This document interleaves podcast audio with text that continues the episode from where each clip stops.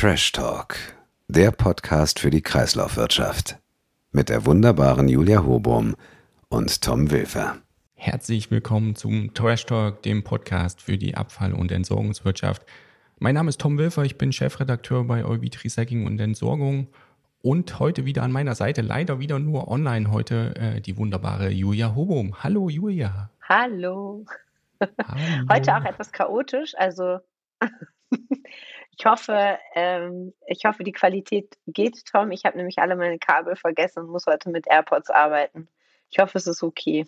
Ja, das sollte klappen. Sollten uns alle verstehen können, glaube ich. Ja, da sind wir wieder online. Ähm, bei der IFAD waren wir ja äh, mit unseren tollen Sonderfolgen. Also wer es noch nicht gehört hat, unbedingt nochmal reinhören. Äh, da haben wir ja zusammen aufgenommen, da saß man in einem Raum und heute ist leider wieder nur online, aber ich glaube, das äh, wird trotzdem ganz gut. Ähm, gab, gibt ja einige spannende Themen, die wir uns überlegt haben.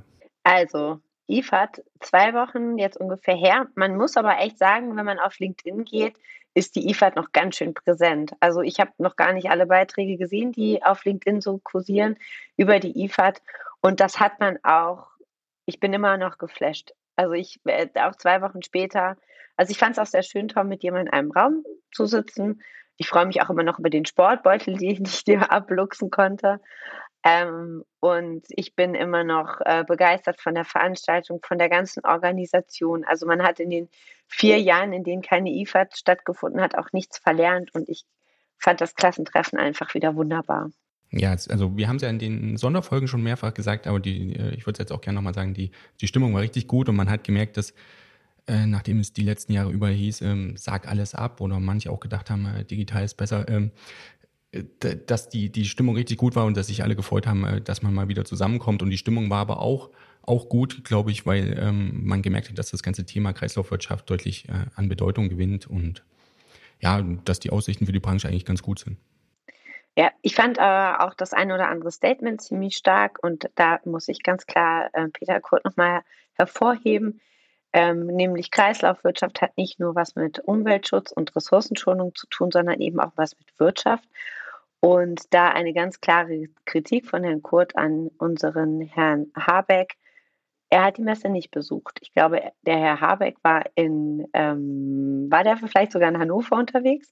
Man weiß es nicht, was wichtiger war, aber die Hannover Messe war um die Hälfte kleiner, weniger Personen, weniger Besucher, weniger Aussteller. Die IFAD hat echt ganz schön geflasht und hier können wir nur dem Wirtschaftsministerium sagen, in zwei Jahren sollten Sie daran teilnehmen. Und ich greife sogar noch kurz vorweg, Tom. Herr Kurz hat sogar noch eine Wette, eine Wette äh, geäußert. Die darfst du sonst gerne auch sagen. Ja, also dann mache ich das gerne. Ich weiß gar nicht, ob jemand die Wette angenommen hat und äh, mittlerweile gesagt hat, er ist anderer Meinung. Aber jedenfalls hat Herr Kurt die Prognose abgegeben, ähm, dass spätestens äh, zum Ende des Jahrzehnts oder noch in diesem Jahrzehnt äh, die IFAD äh, vom Bundeskanzler oder der Bundeskanzlerin eröffnet wird. Also ähm, da wird sicherlich erwartet oder offenbar erwartet, dass die Bedeutung noch weiter steigt. Wobei man natürlich aber auch fairerweise sagen muss, dass die Umweltministerin da war, die Frau Lemke, die war ja auch bei uns im Podcast, aber äh, sonst auch ähm, hochrangige Vertreter des, des äh, Umweltministeriums da waren. Und was man ja auch gemerkt hat, dass die Zielsetzung, also jetzt, wir hatten es auch die letzten Monate äh, oft schon besprochen, die Zielsetzung zum Beispiel im Koalitionsvertrag, aber auch in, an, in anderen Bereichen äh, deutlich zu sehen sind, dass man in den Bereich ausbauen will. Es gab nochmal äh, vor der IFAD ein G7-Treffen, wo das ein Thema war. Es gibt eine Kooperation oder eine verstärkte Zusammenarbeit ist geplant ähm, zwischen der Bundesrepublik und den USA, um das Thema zu steigern. Also man merkt schon, dass das ganze Thema an Bedeutung gewinnt und früher hieß es ja ähm, vielleicht hier und da mal höchstens äh, die Idee ist gut, aber die Welt noch nicht bereit. Aber jetzt kommt man so langsam rein in das, äh, in das Thema und ja, so geht es halt jetzt an die Umsetzung, oder? Julia, wie siehst du es? Genau, also es hat sich vor allen Dingen auch ziemlich gewandelt. Wenn man vor, ähm, vor zehn Jahren noch auf der IFAD rumgelaufen ist, gab es die da überhaupt schon? Okay, lassen wir mal so stehen. ähm, ich bin noch etwas müde. Ähm, es ist nämlich tatsächlich ziemlich früh am Morgen. Ähm, also, wenn man sich so die IFAD in den letzten Jahren angeguckt hat, was hat sich gewandelt, was wurde vielleicht auch ausprobiert auf der IFAD? Es ist ganz klar, wir haben neue Protagonisten, die sich ähm, in der IFAD breit machen, also auch immer mehr Hersteller, die sich in ihren Ständen und in der Circular Economy versuchen. Und äh, was ich auch klasse fand, war auch die Startup-Area, dieses ganze Thema Digitalisierung. Also es ist unglaublich viel im, viel im Wandel. Und ja, wir reden da auch schon seit sehr, sehr vielen Jahren drüber, aber jetzt hat man das Gefühl, jetzt geht es richtig ins, ins Tun und in die Gestaltung. Und das äh, war deutlich zu spüren. Und ja, richtig, Frau Hoffmann ähm, vom BMUV war sogar zwei Tage da. Ähm, wir haben Herrn Untersteller noch kurz gesehen, getroffen. Also es war, war tatsächlich dann auch viel Prominenz vertreten, die sich so äh, ein bisschen nochmal bei den Ständen äh, alles angeschaut haben. Und das, da merkt man einfach die Bedeutung. Genau. Ja, also wie gesagt. So. Also unser Resümee ist, entschuldige Tom, aber unser Resümee ist Danke. es hat echt Spaß gemacht. genau, es hat Spaß gemacht und äh, vor allen Dingen bleibt es ja jetzt auch spannend, wo man geht und ich glaube, viele Unternehmen sind da bereit und haben auch schon äh, Projekte angekündigt und Investitionen geplant, Kooperationen ähm, teilweise äh, geschlossen, auch mit Industrieunternehmen. Und dann braucht es sicherlich auch noch auf politischer Ebene dann nicht nur die Zielsetzung, sondern auch die Umsetzung. Und ähm, wir bleiben da auch dran. Wir haben dann auch äh, für unsere nächste Folge im Juli einen hochkarätigen Gast. Das können wir schon mal, glaube ich, so viel können wir schon mal ankündigen und dann schauen wir mal, ob es genau. da ein bisschen Butter bei den Fische gibt. Also ich glaube nicht, dass da jetzt jemand um die Ecke kommt und sagt, äh, Jungs, hier kommt der Masterplan, aber ich glaube, wir kommen da schon, schon einen Schritt weiter dann die, die nächsten Monate. Bin ich eigentlich äh, ganz optimistisch. Wobei wir auch für heute, für die zweite Hälfte, einen sehr hochkarätigen Gast haben. Da kommen wir aber später drauf. Wir wollen ja den Spannungsbogen ein bisschen halten, damit Sie uns auch alle noch äh, weiterhin treu bleiben in dieser Folge. Ähm, tatsächlich auch ein Gast, der, den ich heute schon mal so ein bisschen vorankündigen möchte, den man vielleicht in der Abfallbranche noch gar nicht so mh, hm, richtig wahrgenommen hat, auch gar nicht jetzt unbedingt so stark vertreten ist, aber definitiv immer mehr an Bedeutung gewinnt. Also wir, wir halten jetzt mal so ein bisschen den Spannungsbogen aufrecht. Gut, Tom, wir haben aber noch ein paar andere Themen mitgebracht. Also es hat sich ja auch seit der IFAD wieder einiges getan. Die Welt bleibt ja nicht stehen. Und wir haben ähm, als nächstes auf jeden Fall auf der Liste. Ja, verrückt, Altpapierpreise. Die steigen und steigen, steigen und steigen. Ähm, ja, quasi in höchste Höhen, wobei, ich weiß nicht, ob es schon die höchsten Höhen sind, weil äh, es genau. geht eigentlich immer weiter. Ja, Nachfrage ist ungebrochen. Also Genau, also es war total spannend, auch äh, gerade wegen der ganzen Verpackungspapiere und äh, was sich da so tut. Aber ich glaube, äh, das ja, Thema werdet ihr wahrscheinlich weiter beobachten und behandeln. Ihr habt ja veröffentlicht ja auch immer die Preise. Ähm, wir haben aber tatsächlich auch einen kleinen Preissturz vermerkt in den, in den letzten, also gerade vor allen Dingen in der zwischen der ersten und der zweiten Hälfte des Mai gab es einen ganz starken Preissturz. Beim Stahlschrott meinst du, oder? Ja, richtig. Ja, also ich habe äh, gerade nochmal geschaut, also da ist ja ähm, genau, offenbar die Nachfrage aus der Türkei ziemlich rapide eingebrochen, aber ähm, auch die Produktionseinschränkungen in, in, in, der deutschen Stahlindustrie zeigen sich ausgelöst auch äh, durch äh, Einschränkungen äh, bei den Lieferketten. Automobilproduktion ist da natürlich ein ganz großer, ähm, ganz großer Bereich, der da reinspielt. Und das hat natürlich auch äh, Auswirkungen nicht nur ähm, weiterhin durch die Corona-Pandemie, insbesondere in China, sondern auch durch, äh, durch den, den Angriffskrieg Russlands in, in der Ukraine. Und ähm, auch an der Stelle denken sicherlich dann auch viele, äh, logischerweise, ähm, neben allen humanitären Problemen, äh, ist da sicherlich auch da äh, das Credo nie wieder Krieg. Aber logischerweise, man, man sieht es auch im, im Rohstoffbereich dann ganz deutlich. Genau, also man weiß ja auch immer nicht, wo, von welchen Lieferketten es dann vielleicht auch noch abhängt. Vielleicht fehlen ja auch nur die Platinen, die man in die Autos einsetzen möchte und deswegen wird dann kein Stahl mehr benötigt. Man weiß es immer nicht. Ich glaube, dass die Zusammenhänge immer doch komplexer sind, als man sich das vielleicht so vorstellen kann. Genau, der Preissturz im Export zieht sich dann eben auch aufs Inland und also so komplex das Thema ist, ich finde ja ein anderes Thema wesentlich komplexer. Und ich habe das in der Vorbesprechung auch Tom schon gesagt, wir brauchen irgendwann mal so eine, so eine riesen Plakattafel zwischen Veolia, Alba, Suez, Remondes, um jetzt gerade vor allem die zu nennen, weil mir die Zusammenhänge und wer an wem interessiert ist und wer mal mit wem irgendwie zusammen verheiratet war oder auch nicht oder vielleicht auch mal wird, mir langsam ähm, schleierhaft sind. Ich meine, vielleicht wird das ja auch nur gemacht, damit sie dauerhaft im damit Gespräch schreiben können. und vor allen Dingen auch immer hier ein, ja, und ihr was schreibt, ja, ihr nichts, ihr, ihr was zu tun habt und wir tatsächlich dann auch wieder diese Unternehmen in unserem Podcast erwähnen können. Und man muss echt sagen, ich habe es ja auch auf LinkedIn nochmal veröffentlicht, unser Podcast wird immer bedeuten, ne, wir haben schon 2000, wahrscheinlich schon über 2000 treue Hörer. An dieser Stelle wirklich nochmal ein ganz dickes Dankeschön. Aber Tom, du darfst mir vielleicht ganz kurz mal den Dauerbrenner Veolia Suez erklären. Genau, da können wir nochmal drauf schauen. Da, da gab es ja jetzt äh, äh, neueste Entwicklung. Ähm, ja, nochmal für alle. Äh, Veolia hat ja den, den großen Konkurrenten, den großen französischen Konkurrenten Suez übernommen, äh, zu großen Teilen. Ähm, Teile davon auf dem französischen Markt. Genau. Ja.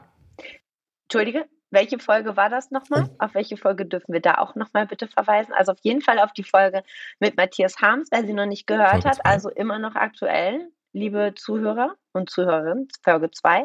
Bitte nochmal reinhören dann wird das vielleicht auch alles ein bisschen klarer. Aber Tom, ich entschuldige, ich habe dich Genau, genau. Also der, die Übernahme war eigentlich soweit abgeschlossen. Äh, lediglich äh, für den britischen Markt fehlte noch das Okay und die Freigabe durch die dortige Wettbewerbsbehörde.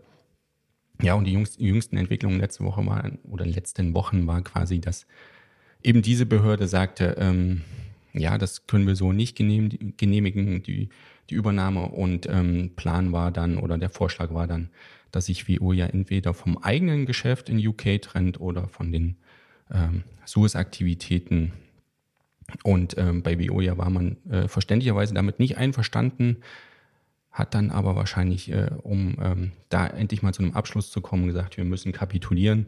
Ähm, und ähm, da hat man dann quasi entschieden, dass man sich von den Suez-Teilen trennt, äh, dass man die wieder zum Verkauf stellt, also die Suez-Aktivitäten auf dem britischen Markt ist wohl auch gar nicht so wenig. Ich glaube, es waren so 900 Millionen bis eine Milliarde äh, Pfund Umsatz im Jahr, also ganz ordentliches Geschäft. Ja, und äh, das neue Suez ist dann jetzt auch schon interessiert, so wie man das äh, vernehmen kann, ähm, an den alten Suez-Teilen. Ich weiß nicht, Imitationen von dir befinden sich in mir, könnte dann auch äh, durchaus ein Thema sein. Aber wer ist noch interessiert, Julia? Du hast eine Antwortmöglichkeit? Gemondes. Elfmeter verwandelt. Sehr gut. Welch große Überraschung. Genau, also es bleibt dann auch an der Stelle natürlich noch spannend. Also schauen wir mal. Ja, spannend bleibt es, äh, ey Tom, als ob wir uns heute also total abgesprochen hätten, aber man muss echt sagen, null abgesprochen. Aber vielleicht war es dann doch diese eine Woche IFAD, in der wir in einem Raum ab eingesperrt waren. Tom und ich waren jetzt so was den Podcast betrifft, so Gedanken übertragen. Das ist großartig geworden. ähm, spannend finde ich immer wieder das Thema kompostierbare Kunststoffe, also bioabbaubare Kunststoffe. Da haben sich in einer Ausgabe 24 ganz klar die DGAW geäußert, nämlich die ist gegen die Kompostierung von bioabbaubaren Kunststoffen und der BUND hat sich auch dagegen geäußert. Ich finde ja sowieso, äh, also ich bin, schließe mich dem natürlich auch an. Und ich muss auch ganz ehrlich sagen, ich finde ja generell dieses Thema bioabbaubare Kunststoffe mm, suggeriert irgendwie was völlig Falsches. Also ich finde, das suggeriert immer bei den, bei den Leuten dann auch, ey, das ist was voll Gutes, weil da steht ja Bio drin. Ähm, das ist immer noch ein Kunststoff. Also da können, also ich schließe mich auf alle Fälle an. Ich weiß nicht, wie du das, du darfst das nicht, Tom. Doch, ich kann, ich kann, da, ich kann da auch was Aber du hast vielleicht ja auch eine persönliche also, Meinung. Ja, na, entschuldige bitte, was sagen darfst du immer? Also, ich bin jetzt nicht der große Techniker, das ist, glaube ich, allseits bekannt, aber äh, wenn man das hört, ähm, dass es da doch zu, äh, zu großen Problemen in den Behandlungsanlagen kommt, äh, weil sich eben äh, diese Kunststoffe zwar abbauen, aber natürlich nicht so schnell wie die in den Bioabfallbeuteln befindlichen organischen Abfälle und es deswegen zu Problemen kommt in den Anlagen, ja, dann äh, ist das natürlich schon sinnvoll, dass das nicht erlaubt ist. Ich glaube, wir hatten es tatsächlich auch schon mal in einer der Folgen als Thema, aber ich kann es auch nochmal sagen, ich weiß nicht, wie das, wie das bei euch ist, aber bei uns prangt auf der, auf der Biotonne ein großer Aufkleber. Bitte keine biologisch abbaubaren Kunststofftüten eingeben und jedes Mal, wenn ich diesen äh, diese Biotonne öffne, dann äh, hat einer meiner lieben Nachbarn da natürlich trotzdem wieder einen Kunststoffbeutel reingeworfen. Ja, ja, ja, ja, ja, genau. Also was die, genau, was die DGRW auch noch, ich sage auch gleich noch was was die DGRW auch tatsächlich auch schon fordert, ist die ganz klare äh, Kennzeichnung. Also das ist ja auch immer so ein Thema, ne? Woran erkenne ich es eigentlich überhaupt? Ähm, wir haben ja, ich weiß nicht genau, wie das bei euch ist, aber es gibt ja auch immer noch diese Aktion Hashtag Wir für Bio, die sich ja auch ganz klar dagegen aussprechen, weil eben auch, das ist jetzt, ich du bist halt nicht so technikaffin, weil eben aber auch die Technik so noch nicht passt. Also wenn du in so eine Anlage gehst, in eine Rotte und das wird dann einfach zerkleinert, dann erkennst du auch gar nicht mehr, gehört der Schnipsel jetzt zu einem Bio, also ich sage jetzt mal, die Hörer sehen es leider nicht, aber mit Anführungszeichen Biokunststoff oder eben nicht. Ähm, und es, vers es verunreinigt eben auch optisch die Qualität des Komposts dann hinterher. Also ich bin überhaupt gar kein, gar kein Fan. Äh, Kunststoff ist Kunststoff. Und äh, da, wie gesagt, nochmal die Stellungnahmen der DGAW und auch des BUNDs. Und wer weiter interessiert ist, eben auch gerne Kampagne Hashtag wie für Bio. Ich großartig. Aber bei Kunststoffen können wir noch kurz bleiben. Neueste Ausgabe. Aktuelle Kunststofftüten meinst du? Die ja eigentlich verboten sind, oder genau. wie war genau. das nochmal? Es gibt ja. Die Einweg Einwegtüten? Nein, Tom, nur bei wie Einwegtüten, aber nur mit einer gewissen Wanddicke. Und was macht man dann? Oh, hm, ganz simpel. Ich verändere einfach die Wanddicke meiner Tüte und dann fällt sie aus der, ja, aus dem Verbot raus man findet ja immer eine lustige Lücke und das äh, hat eben der ein oder andere in Verkehrbringer. Sind, doch, sind Namen genannt worden. Also die DUH hat sich dazu sehr kritisch geäußert, fand das auch überhaupt nicht gut und ich glaube, es sind auch Hersteller genannt worden. Ja, es wurden einige Händler genannt. Ich kann es auch gleich nochmal aufrufen. Genau glaube, Edeka, Edeka war, mit war dabei. auf jeden Fall mit dabei. Genau. Netto Nord, Netto Markendiscount, Norma, die beiden Drogeriemarktketten Müller und Rossmann. Oh, und mhm, ja, also, also, da, ja. Das, das, Entschuldige, da dass ich dich unterbrochen habe, aber das, wie du schon sagtest, das Verbot gilt ja, ja nur für, für bestimmte Tüten. Ich habe es jetzt nochmal aufgerufen mit einer Stärke von 15 bis 49 Mikrometer. Und die DUH hat festgestellt, äh, dann mache ich es halt ein bisschen dicker, ne? Mache ich halt ein bisschen dicker. Ich, vielleicht mache ich es auch einfach ein dünner. Geht das überhaupt? ähm, ja, also finden wir auch nicht gut, aber wir haben das ja in unterschiedlichsten Gesetzen schon immer wieder gesehen. Jede Lücke wird irgendwie ausgenutzt und ich glaube, das sind noch so IFA-Nachwirkungen vom Bayerischen Abend. Oh, oh, oh können, wir, können wir das nochmal ganz kurz als Punkt aufnehmen? Äh, IFA, also. Die Peitsche? Also ich dachte, Na, die, die Peitsche, Peitsche das können wir vielleicht Abend. in einer anderen äh, Folge in der FSK 18 Folge aufnehmen. okay, ich finde es cool, dass du heute den Witz. Ich habe meinen Witz verpasst. Ich habe meinen Witz verpasst. Warte, Tom. Ich wollte meinen Witz nach den Altpapier, nach der Altpapiernummer bringen.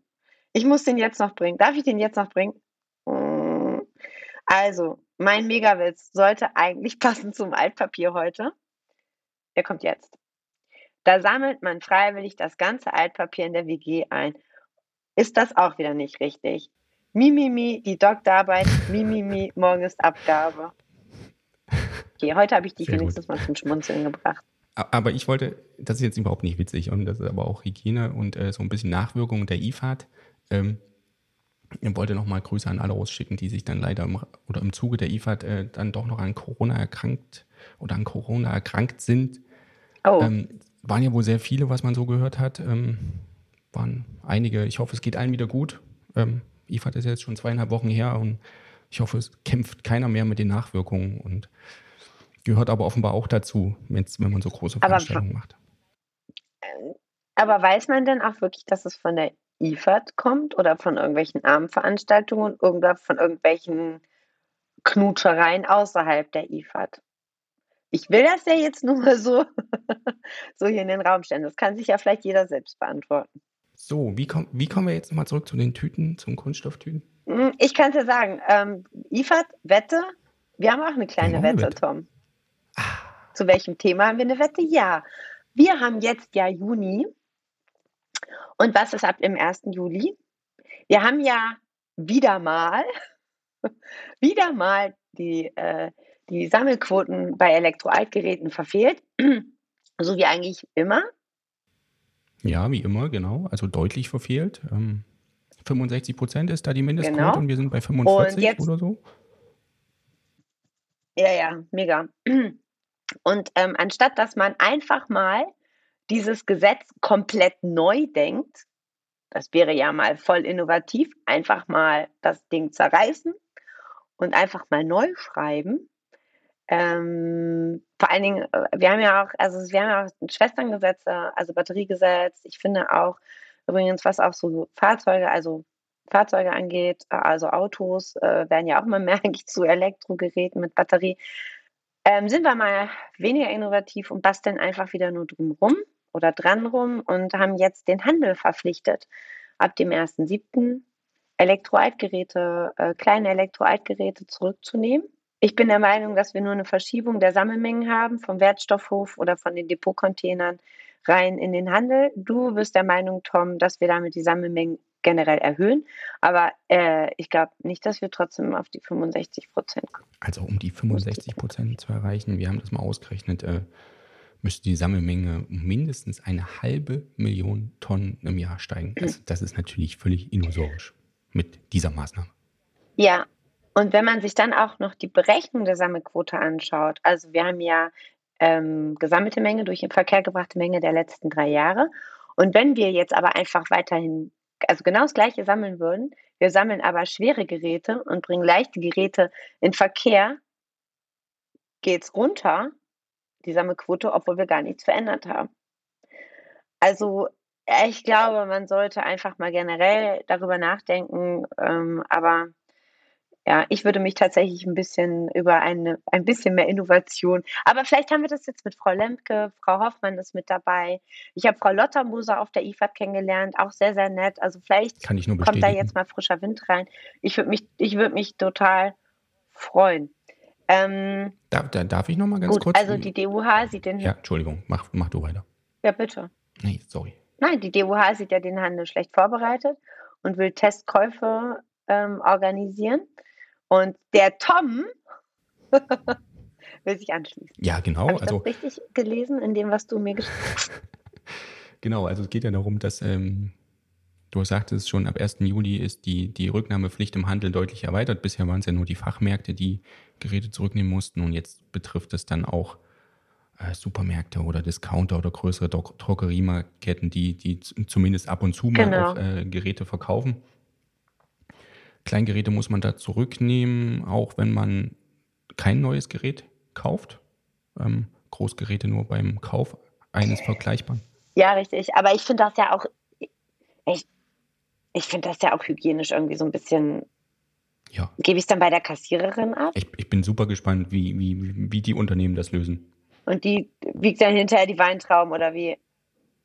Und ich gebe dann da irgendwie meine Zahnbürste oder also ich habe schon ein bisschen was gesammelt die letzten Jahre bei mir im Keller. Vielleicht auch andere und Dinge ich werde ab. Dann, du sagtest es schon, ich werde das dann auch mal testen. Also die UH-Testkäufe äh, angekündigt. Ich kündige die mit, hiermit auch an und werde mal schauen, äh, was ich beim Aldi oder Lidl ja. oder was auch immer bei mir in der Nähe ist. Ähm, oder beim, oder übrigens, ich, äh, ich mache ich mach, äh, Rewe und Penny. Also du kannst dich gerne versuchen, Tom.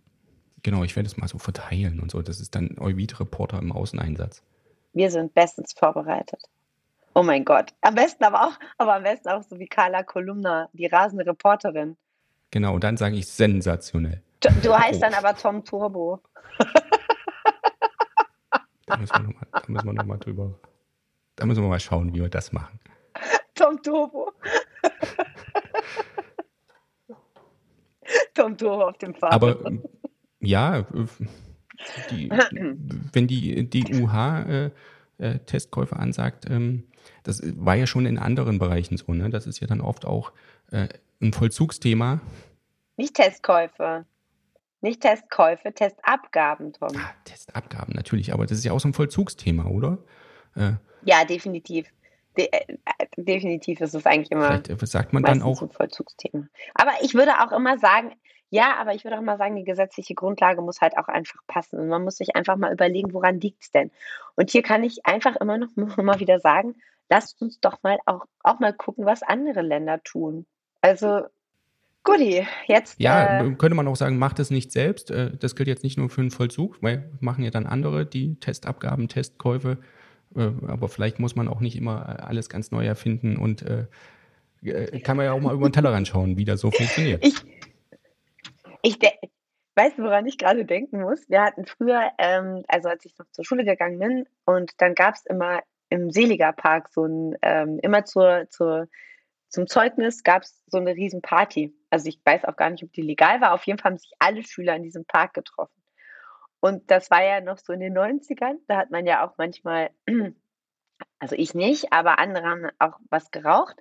Und dann sind immer die Polizisten gekommen, inkognito, sind durch die Gebüsche gegangen, haben geguckt, ob da irgendjemand mit einem Joint sitzt. Und die Polizisten inkognito, ich weiß nicht, ob die bei dir auch so aussahen, die hatten immer so ein kariertes Hemd, Kurzarm, so eine Lederweste und irgendwo so ein Knochenhandy. Damals waren das ja noch Knochenhandys irgendwie so am Gürtel.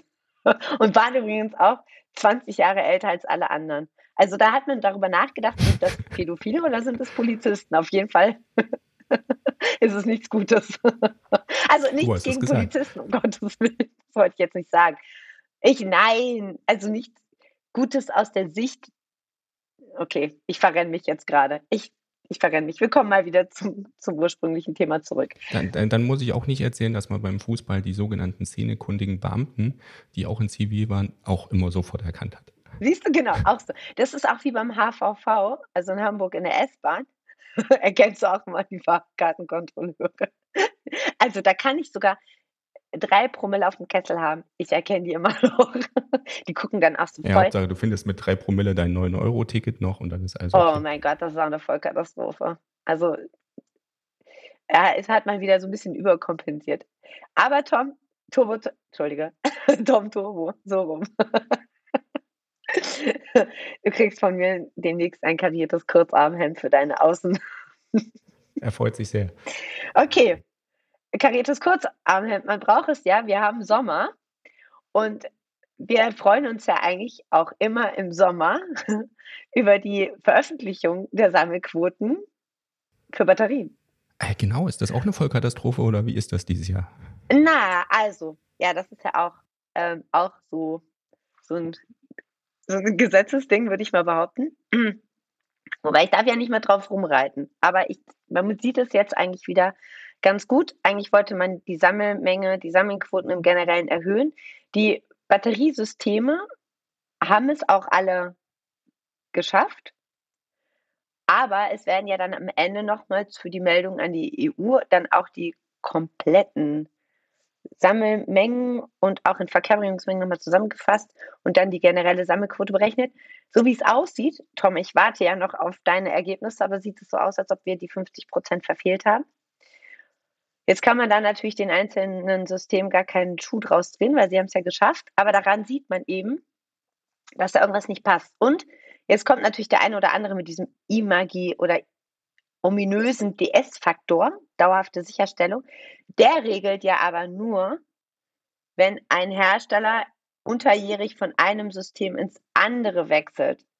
Das heißt, der DS-Faktor wird auch das nicht retten und nicht ausgleichen können. Ist übrigens auch wieder wie die Sammlung im Handel. Irgendwas haben wir uns mal schnell gebastelt, damit es vielleicht geheilt wird.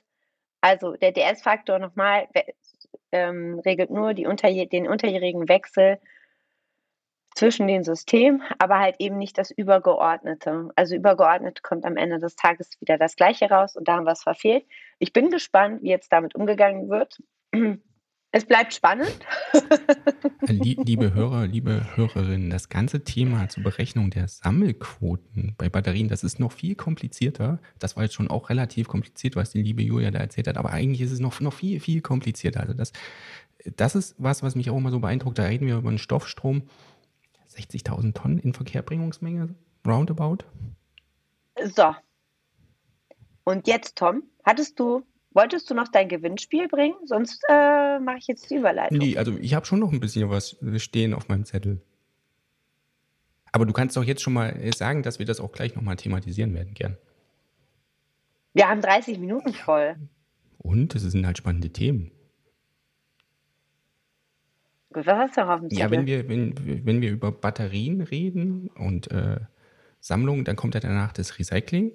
Und wir reden, es gibt ja nicht nur Gerätebatterien, es gibt ja auch jetzt wahnsinnig viele Lithium-Akkus und überhaupt. Und da gibt es ja ganz viele Projekte, ganz viele neue Projekte zum Recycling von Lithium-Akkus. Ja. Äh, gerade gestern habe ich, also wir zeichnen hier am, wann, was heute, 21.06. auf. Gestern habe ich gerade die Mitteilung von BASF bekommen, dass die eine neue Anlage planen in Brandenburg, in Schwarzheide.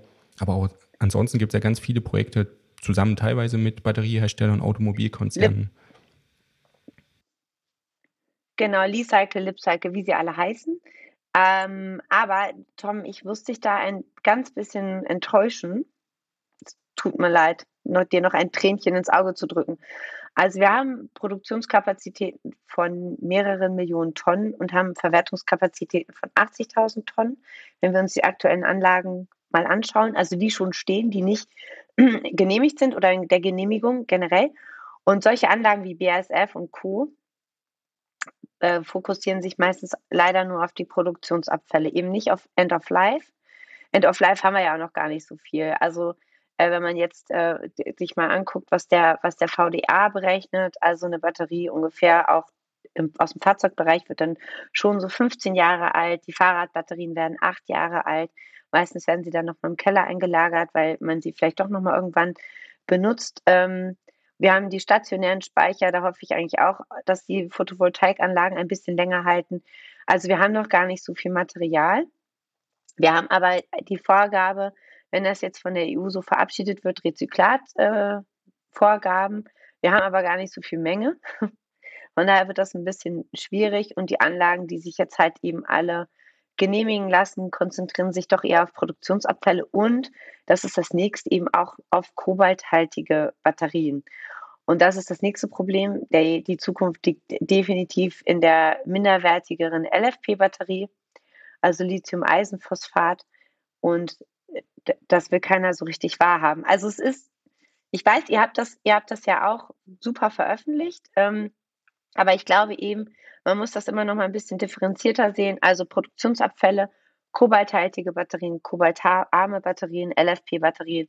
Und wenn man sich das mal anguckt und dann im Vergleich zu den Produktionen, also was wird in den in Verkehr gebracht, dann ist das doch ziemlich desillusionierend. Also eben nochmal hier an die Hörer, Lithium-Batterie nicht gleich Lithium-Batterie. Also äh, absolut richtig, da muss man äh, differenzieren und sich das genau anschauen. Und es heißt ja am Ende, ähm, da hast du absolut recht, ähm, da, da muss noch viel passieren. Und ich vermute mal, ähm, wenn die Rahmenbedingungen passen und wenn tatsächlich dann auch der, der äh, Massenstrom an alten Batterien dann deutlich wächst, ich meine, die halten ja auch ein paar Jahre und Elektromobilität ist ja gerade erst im Wachstum begriffen, dass dann auch die entsprechenden ähm, Kapazitäten noch kommen werden, wenn es sich denn lohnt. Ja, aber äh, richtig, aber dann müssen wir auch in der Genehmigung von solchen Anlagen schneller werden. Ja, das ist, wenn ich, äh, wenn ich mir noch angucke, Spreewerke in Lübben, eigentlich eine super, also eine super Anlage, ganz viel Potenzial, aber wartet jetzt schon ewig auf die endgültige Genehmigung. Das ist schon, schon schade. Also da müssen wir wesentlich schneller werden und flexibler. Apropos schneller ja. werden. Also Julia hat es eben schon angesprochen, wir sind schon über der halben Stunde. Ich würde jetzt vorschlagen, dass ich die beiden Themen, die ich hier stehen habe, ähm, Brände in Recyclinganlagen, die sich zuletzt deutlich gehäuft haben. Und auch so ein, äh, oh ja, so ein Ding, mit dem ja. offenbar immer mehr Unternehmen zu tun haben, auch in der Entsorgungsbranche. Hackerangriffe, ähm, das schieben wir beides mal. Ich vermute, es wird uns auch die nächsten Monate noch beschäftigen. Begleiten, ja, begleiten richtig Hackerangriffe, Dörner und so. Was uns auch begleiten wird, ist das Thema Anreizsysteme, was ja auch im Koalitionsvertrag steht. Anreizsysteme für Lithiumbatterien und für Elektrogeräte. Da tut sich ja auch einiges. Also da kommen jetzt die Systeme und auch die Verbände miteinander in den Austausch und ähm, das bleibt auf jeden Fall spannend. Dann, äh, ja. Erzähle ich. Wir haben uns gerade eigentlich schon so ein bisschen, eigentlich hatten wir ja, ich Tom, Entschuldige. Oh mein Gott, es gibt bestimmt böse E-Mails, die ich dann künftig kriege. Ich, nee, ich finde, jetzt sollte Herr Subkleff sich mal für Grüße. mich einsetzen. Ja? Also Axel, Axel, Axel, wenn du uns hörst, jetzt möchte ich, dass du mich mal unterstützt. Ich habe mich heute wirklich, ich war heute sowas von lieb. Dabei hat der Tom so einen dicken Pickel an der Stirn. nächste, ins nächste Mal Video, äh, Videocast. Können wir auch mal machen. Das lenkt von der großen Nase ab, das weißt du doch. Ja, dann würde ich. Also ich wollte eigentlich nur noch mal äh, das äh, Thema Gewinnspiel. Äh, Auf dein Gigolo. Genau, das Ach, Thema Gewinnspiel ansprechen. Ähm, ja, also da war jetzt zuletzt die Resonanz nicht so groß auf unsere Gewinnspielangebote. Äh, also die Tassen, also bei der IFAD waren alle interessiert an diesen Tassen, oder? Also wir haben, wir haben noch ein paar. Ja, also, also aber nicht mehr viele. Und aber wir wollen jetzt auch mal hier ein bisschen Beteiligung. Genau, und das ne? äh, Gewinnspiel, ähm, ich äh, führe es kurz aus. Ich war ähm, letzte Woche mal wieder auf einer sehr schönen musikalischen Veranstaltung. Und das habe ich zum Anlass genommen, äh, diverse Zitate in dieser Folge unterzubringen äh, aus Liedtexten. Und Gewinnspiel ist in der Sicht, äh, Hinsicht die, äh, die Frage, von welcher Band sind die Zitate? Und wer es noch schafft, alle Zitate oder die Anzahl der Zitate zu nennen, der kriegt auch noch eine, äh, äh, eine Signatur. Jetzt nicht von der Band, sondern von mir auf der Tasse. Also, ähm, ja, von mir nicht. Auch, dann natürlich auch von dir. Ja, natürlich. Müssen wir halt ein bisschen durch die Republik schicken, aber das kriegen wir hin. Wollte mich hier ausschließen. Also, äh, ich weiß nicht, äh, Musikgeschmack ist ja irgendwie jeglicher Geschmack äh, subjektiv. Vielleicht denkt auch der eine oder andere, ich äh, verabscheue euch wegen eurer Kleinkunst zutiefst. Das kann ja sein, aber äh, vielleicht ist ja auch der eine oder andere musikalisch bewandte, äh, bewanderte Hörer dabei, ähm, der die Hinweise rausgehört hat. Ich bin sehr gespannt. Das war das Gewinnspiel bitte schreiben an äh, trashtalk.olv.de. Cool, also bitte bitte, wir werden euch feiern und hochleben.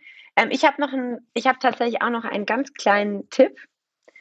Ähm, hier an dieser Stelle auch mal liebe Grüße an meine Mutter. Fand ich nämlich witzig, das war gestern echt mit ihr Gedankenübertragung. Die äh, Recycling-Lüge zu finden, äh, jetzt weiß ich es gerade, um ehrlich zu sein, nicht. Ich habe es gestern Abend, lief es nämlich, ob es ZDF ah, oder ARD-Mediathek ist. Aber ganz, ganz toll gemacht. Also ARD war das. Unbedingt gucken. Also ich fand's, ich äh, muss gestehen, ich bin dabei eingeschlafen. Ich werde es also noch nachholen müssen. Aber es war unglaublich, äh, unglaublich interessant. So, das war jetzt, das war jetzt super, weil jetzt kriegen wir definitiv ja. mal ein bisschen Reaktion auf unseren Podcast, weil ich schon Reaktionen gelesen habe, da waren gar nicht begeistert über diese Dokumentation. Insofern feuerfrei. Gut, also ich bin dabei eingeschlafen. Ich habe äh, hab noch nicht alles gesehen, sonst vielleicht werde ich auch überzeugt. Also ich habe vor, heute Abend die zweite Hälfte noch zu gucken. Aber ich glaube, ich bin nach fünf Minuten eingeschlafen. also wir freuen uns auf Reaktionen und jetzt freuen wir uns auf was? Also, wir hatten, ja, jetzt, oh, ich, bin, ich bin echt aufgeregt. Ich freue mich so mega. Ähm, also, wir hatten es ja schon, Batterien, E-Mobilität wird ein immer wichtigeres Thema, alternative Antriebe. Und wen könnten wir da auch nur annähernd geringeres haben als Frau Müller vom Verband der deutschen Automobilisten? Genau, Riesig. Genau, also jetzt unbedingt dranbleiben. Im zweiten Teil der aktuellen Folge ist Hildegard Müller, Präsidentin des VDA, zu Gast. Ähm, ja, sicherlich einige spannende Themen, die wir mit ihr besprechen können. Bleiben Sie dran. Vor allem zum Batteriethema, gesetzliche Grundlagen, unbedingt dranbleiben. Unbedingt. Also, So, herzlich willkommen zu unserem Interview der heutigen Ausgabe. Ich möchte zunächst erstmal unseren Gast vorstellen, Hildegard Müller. Sie ist äh, Präsidentin des Verbandes der Automobilindustrie VDA bereits seit äh, zwei Jahren, seit Februar 2020. Vorher stand sie auch schon an der Spitze des Bundesverbands der Energie- und Wasserwirtschaft zwischen 2008 und 2016. Äh, zwischendrin war sie auch äh, Vorstand ähm, von RWE, zuständig für den Bereich Netz und Infrastruktur. Und vor ihrer Verbandstätigkeit war sie auch Staatsministerin im Bundeskanzleramt und Abgeordnete im Deutschen Bundestag. Und dann habe ich auf ihren ähm, Lebensläufen noch ganz viele weitere ehrenamtliche und sonstige Tätigkeiten gefunden, die ich jetzt gar nicht alle aufzählen will. Ganz interessant fand ich aber auch noch ihre ähm, Position als Senatorin der Helmholtz-Gemeinschaft für den Forschungsbereich Energie und zuvor auch für den Forschungsbereich Erde und Umwelt. Also das passt ja ganz perfekt auch für unsere heutigen Themen. Schön, dass Sie dabei sind, Frau Müller. Herzlich willkommen. Herzlichen Dank. Ich freue mich sehr, dass wir das heute machen. Ja, Frau Müller, auch von mir nochmal ganz, ganz äh, herzliches Willkommen. Ich freue mich riesig, dass Sie heute mit dabei sind. Das Thema passt. Wir sind äh, im Moment in einer ganz besonderen äh, Situation, auch gerade was die Rohstoffabhängigkeit der Industrie angeht und da dann auch eben die wachsende Bedeutung für die Kreislaufwirtschaft, ganz klar. Ähm, wie, wie sehen Sie das? Sollten wir die Rohstoffe lieber in Europa behalten und den Export von Abfallstoffen unterbinden und uns hier um eine Rohstoffunabhängigkeit aufbauen oder kümmern? Also erstmal glaube ich, dass man natürlich in der gesamten Diskussion nicht bei Null anfängt, mit einem weißen Blatt Papier, wo man ein Optimum aufschreibt, sondern eigentlich mit einem bestehenden, ja auch gut eingespielten System und Strukturen zu tun hat. Wir haben ja durch dieses System auch gerade der Diversifikation, dass wir in Deutschland und in Europa leben, weltweit auch Wachstum, Wohlstand und auch, sage ich immer, auch ein Stück Friedensprojekt gehabt. Denn ähm, normalerweise ist es das so, dass Menschen, die miteinander in Handelsbeziehungen stehen, auch vernünftig miteinander umgehen. Äh, insofern äh, würde ich auch jetzt nicht alles, was in der Vergangenheit war, äh, so als gescheitert erklären, sondern eher sagen, 75 Jahre Friedensdividende, das ist ja auch schon mal was für Europa. Andererseits gibt es natürlich jetzt trotzdem auch Handlungsbedarf. Ähm, wir müssen aber immer auch übersehen, dass gerade die Autoindustrie zum Beispiel, äh, gilt aber auch für andere Industriebereiche, global aufgestellt ist. Fahrzeuge werden an einem Standort aber für die gesamte Welt produziert und dann äh, am Ende des Tages in einer Vielzahl von Ländern zugelassen. Und deshalb gehört natürlich auch ein Blick darauf, dass man sich in diesem globalen Spektrum bewegt. Das andere ist die Frage natürlich von Rohstoffen und Rohstofffragen. Äh, da ist es äh, so, dass wir spezielle Rohstoffe einfach nur in bestimmten Regionen der Welt haben. Und trotzdem glaube ich, dass wir lernen können, dass wir über Handelsabkommen noch besser diversifizieren müssen, als wir das in der Vergangenheit gemacht haben. Ähm, das ist, glaube ich, auch schon alleine eine Frage des Wettbewerbs, dass man immer, äh, ist man einerseits gute Konditionen aushandelt, also andererseits immer auch schaut, hat man auch noch mal Wettbewerber zur Verfügung. Und das gilt dann am Ende, glaube ich, auch für eine Recyclingstrategie unserer Industrie, die auch eine globale Perspektive braucht. Und deshalb müssen wir Rohstoffe und Rezyklate, glaube ich, wirklich weltweit sourcen und auch weltweit überlegen. Ich bin jedenfalls ein großer Anhänger äh, des Konzeptes, dass wir in der Globalisierung eine Chance auch sehen. Bei allen Herausforderungen, die damit verbunden sind, halte ich das für richtig. Also eher, eher ein Plädoyer dafür, äh, Recyclinganlagen weltweit aufzubauen und nicht ähm, die, die, die äh, Warenströme und auch die Handelsströme in dem Bereich zu beschränken. Habe ich Sie da richtig verstanden? Ja, ich glaube, dass wir ja auch mit einem weltweiten Thema zu tun haben. Wir machen Recycling ja auch, weil wir äh, uns dem Klimaschutz und anderen Gesichtspunkten zuwenden. Und das kann man, ähm, äh, da muss jeder seine eigene Verantwortung sehen, aber wir haben auch eine globale Verantwortung. Und deshalb bin ich ja sowieso ein großer Fan von Technologieoptionen und über Technologien versuchen auch Lösungen zu finden. Und alles das, was wir hier erproben und in, in den Markt bringen, das können wir natürlich dann auch am Ende des Tages äh, weltweit auch als Muster laufen lassen. Und äh, wenn ich an Märkte denke wie, wie China, wie Indien, wo Milliarden Menschen leben, da müssen natürlich auch eigenständige Recyclingkonzepte auch irgendwie mitentwickelt werden. Und je mehr wir da global auch äh, weiterkommen und von anderen lernen, äh, umso besser ist das doch. Und wenn wir da mal ganz konkret auf den doch extrem schnell wachsenden Markt der Elektromobilität schauen, wie schätzen Sie es da ein? Könnte da das Recycling ähm, gebrauchter Akkus, ähm, ja, die Versorgung von Lithium und auch anderen Rohstoffen ähm, entscheidend ähm, sicherstellen beziehungsweise absichern dann auch an der Stelle? Ja, auch da glaube ich, ist aus, dass wir lernen aus dem, was wir heute haben. Fahrzeuge sind teilweise über 20 Jahre im Gebrauch, bevor sie dem Recycling auch zugeführt werden. Und auch Elektrofahrzeuge werden dieses Alter natürlich erreichen manchmal vielleicht nicht alle Komponenten, aber doch im Prinzip äh, äh, glaube ich, äh, dass das so ist. Im Durchschnitt gehen wir zum Beispiel von 15 Jahren aus. Und diese Zeitspanne zwischen Erstzulassung und dem Recycling äh, eines Fahrzeuges muss man im Hinterkopf behalten. Warum sage ich das? Denn äh, wir haben jetzt erst ja so richtig in den letzten zwei, drei Jahren richtig Fahrt aufgenommen. Und auch mit den ambitionierten Zielen der Bundesregierung, die jetzt ja kommen, wo ab heute jedes zweite Auto elektrisch zugelassen werden soll, werden jetzt ja auch Zahlen steigen. Und damit geht nicht nur ein enormer Bedarf an Batterierohstoffen einher. Ähm, deshalb, wir werden die erstmal aus Primärrohstoffen decken müssen.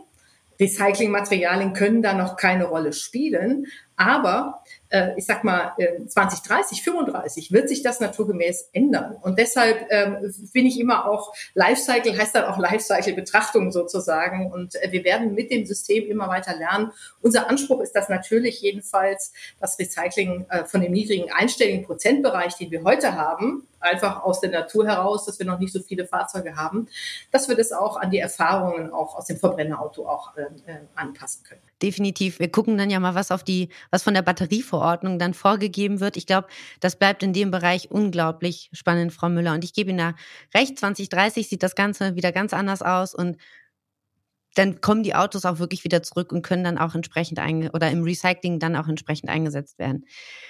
VW und Mercedes engagieren sich ja schon im Batterierecycling. Also da tut sich ja wirklich einiges und man probiert ja auch die Rohstoffe zu halten.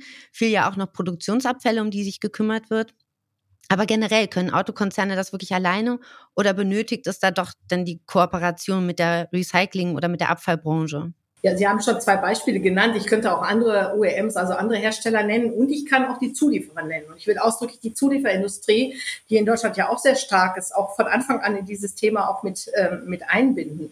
Und wenn sich Unternehmen, äh, jetzt egal wo sie in der Wertschöpfungskette äh, der Autoindustrie stehen, sich in diesem Bereich engagieren, dann tun sie das meistens nicht alleine, sondern immer in Kooperation auch jetzt gerade am, an dem Anfang, an dem wir stehen, mit Forschungseinrichtungen, mit Unternehmen, Universitäten, des Maschinenbaus, der Chemie, aber natürlich insbesondere auch mit, den, äh, mit der Recyclingbranche, äh, mit der wir von Anfang an natürlich jetzt auch diese Ideen und Konzepte entwickeln sollen. Und das ist, glaube ich, dieser kooperative gemeinschaftliche Ansatz bei einem Thema, was man jetzt insgesamt neu lernt. Ähm, äh, wenn man das von Anfang an im Hinterkopf hat, dann kann das ja eigentlich nur gut gehen. Das Thema kam eben auch schon mal kurz auf. Die ähm, rechtlichen Regelungen auf EU-Ebene gibt es da ja Pläne für eine neue Batterieverordnung. Und da gibt es auch recht ambitionierte Ziele äh, hinsichtlich des Rezyklateinsatzes. Also da gibt es äh, konkrete Vorgaben für verschiedene Stoffe, Lithium unter anderem, wo zu einem bestimmten Prozentsatz tatsächlich in der Produktion neuer Batterien dann diese Rezyklat eingesetzt werden sollen. Wie bewerten Sie das aus äh, Sicht der Automobilindustrie? Also es gab ja schon Äußerungen, äh, dass es vielleicht ein bisschen äh, gefährlich sein könnte, dahingehend, dass man ja, Wettbewerbsnachteile sieht gegenüber anderen Weltregionen, beziehungsweise dass vielleicht auch gar nicht genügend Rezyklate zunächst vorhanden sind, dass man die Quoten überhaupt erfüllen kann. Ja, ich glaube, es sind zwei Themen, die wir kritisch sehen. Das eine ist, wir sind wirklich jetzt sehr früh und es gibt deshalb natürlich, glaube ich, zu Recht viel Diskussion und Streit über die richtigen Quoten, denn wir lernen ja alle noch. Sie basieren auf Modellen und nicht aus Erfahrung auf der Praxis und sind daher extrem von den Annahmen der Modelle natürlich auch abhängig. Zum Beispiel, wie lange ist ein Elektroauto im Markt? Wir haben eben gesagt, sind die 15 Jahre, die ich eben genannt habe, ist, ist heute noch eine Erwartungshaltung. Das wird irgendwann zu einer Erfahrung werden. Und äh, oder wie setzen sich dann die Batterien chemisch zusammen? Wir haben enorme Dynamik in der Batterieentwicklung zurzeit. Welche Rolle werden die Second Life Anwendungen haben? Ne, für was wird man die Batterie noch nutzen können? Stationäre Speicher. Also, und da finde ich, muss sich die Politik auch an der noch lernenden Praxis orientieren. Es ist ja was anderes, als wenn wir den ähm, ähm, eingesättigten Markt schon haben. Das ist das eine. Das zweite ist, was ja auch kritisch sehen, der Markt für Primärrohstoffe ist jetzt sehr angespannt. Und wir sehen ein deutliches Risiko bei der Verfügbarkeit der Rohstoffe aufgrund einer Fülle von, ähm, äh, von Themen, nicht nur aufgrund der Kriegssituation in der Ukraine, die entstanden ist, sondern äh, Rohstoffmärkte sind knappe Märkte und Deutschland und Europa leiden, finde ich, auch darunter, dass sie keine ausreichende Rohstoffsicherungspolitik betrieben haben. Ähm, äh, und so kommen jetzt Abhängigkeiten zustande und das führt in der Regel zu steigenden Preisen. Ähm, und da unsere Industrie ja sehr preissensitiv ist, reagiert sie auf solche Risiken auch sehr frühzeitig. Also ich sag mal, ein Markt funktioniert, wenn es keinen staatlichen Eingriff bedarf. Dafür muss man aber dann auch den Markt beobachten und auch erst einen Markt sich entstehen lassen. Wir haben einen sehr jungen Markt und deshalb glaube ich, dass mit den gesetzlichen Vorgaben jetzt einen Markt zu regeln, der eigentlich noch in den Kinderschuhen ist, noch zu früh ist ich will den, ähm, den Redebedarf und den Regelungsbedarf nicht in Abrede stellen, aber ich glaube, wir müssen alle noch ähm, ähm, äh, mehr lernen zum jetzigen Zeitpunkt. Und deshalb sehen wir es ähm, sehr, sehr kritisch, dass jetzt schon Bandbreiten festgestellt werden, von denen wir sehr wahrscheinlich in fünf Jahren werden, oh, da sind wir besser, da sind wir nicht ambitioniert genug, da können wir ambitionierter sein. Hier sind wir zu ambitioniert. Da wird sich in den nächsten Jahren auch mit Blick auf die aktuelle geopolitische Lage nochmal sehr viel auch verändern. Definitiv. Also bei den Quoten, äh, Frau Müller, hat man ja manchmal ja wirklich ein bisschen das Gefühl, die werden gewürfelt. Das lassen wir jetzt aber, sei mal so dahingestellt. Aber ne, da hat man ja das Gefühl, da hat jemand die Hand gehoben und gesagt, Mensch, 75 Prozent, das ist super ambitioniert, wir werden total umweltfreundlich. Und alle sagen, wie sollen wir das hinbekommen? Also ich gebe Ihnen da so recht, man muss gemeinsam lernen, man muss in den Austausch gehen, man muss auch gucken, was brauchen wir eigentlich überhaupt. Und ich, ich sage so gerne, der zweite Hauptsatz der Thermodynamik, die Entropie. Was bringt es mir, wenn ich mehr Energie reinstecke, als ich dann am Ende tatsächlich äh, gespart habe? Also das kann ich, kann ich nur unterstreichen und Ihnen recht geben. Jetzt hat Herr Wilfer die nächste, vor die nächste Frage explizit meine Initiative, also JH geschrieben. Ich glaube, das haben Sie nicht vorliegen. Aber das ist ein Thema, was, was, was mich auch wirklich äh, auch beruflich brennend interessiert. Es kommen ja immer mehr LFP, also Lithium-Eisenphosphat, Batterien in Einsatz. Wir haben sie im Moment noch als stationäre Speicher. Aber ich habe jetzt auch hin und wieder, oder man kriegt es ja auch mit, sie werden kommen auch so langsam in der Automobilindustrie an. Ähm, wie sehen Sie hier die Verwertungsmöglichkeiten? Weil wir haben ja hier kein Kobalt, kein Nickel. Es ist ja eigentlich wertlos. Das ist, das ist jetzt nicht, nicht wirklich ernst, aber es ist ja, es ist ja eigentlich gar kein, gar kein Geld, was ich da wirklich rausziehen kann. Wie sehen Sie hier die Verwertungsmöglichkeiten oder die Strategien? Haben Sie da irgendein Gefühl, eine Einschätzung? Also wenn Sie mich vor zwei, drei Jahren gefragt hätten, dann hätte ich gesagt, die LFP spielen keine Rolle.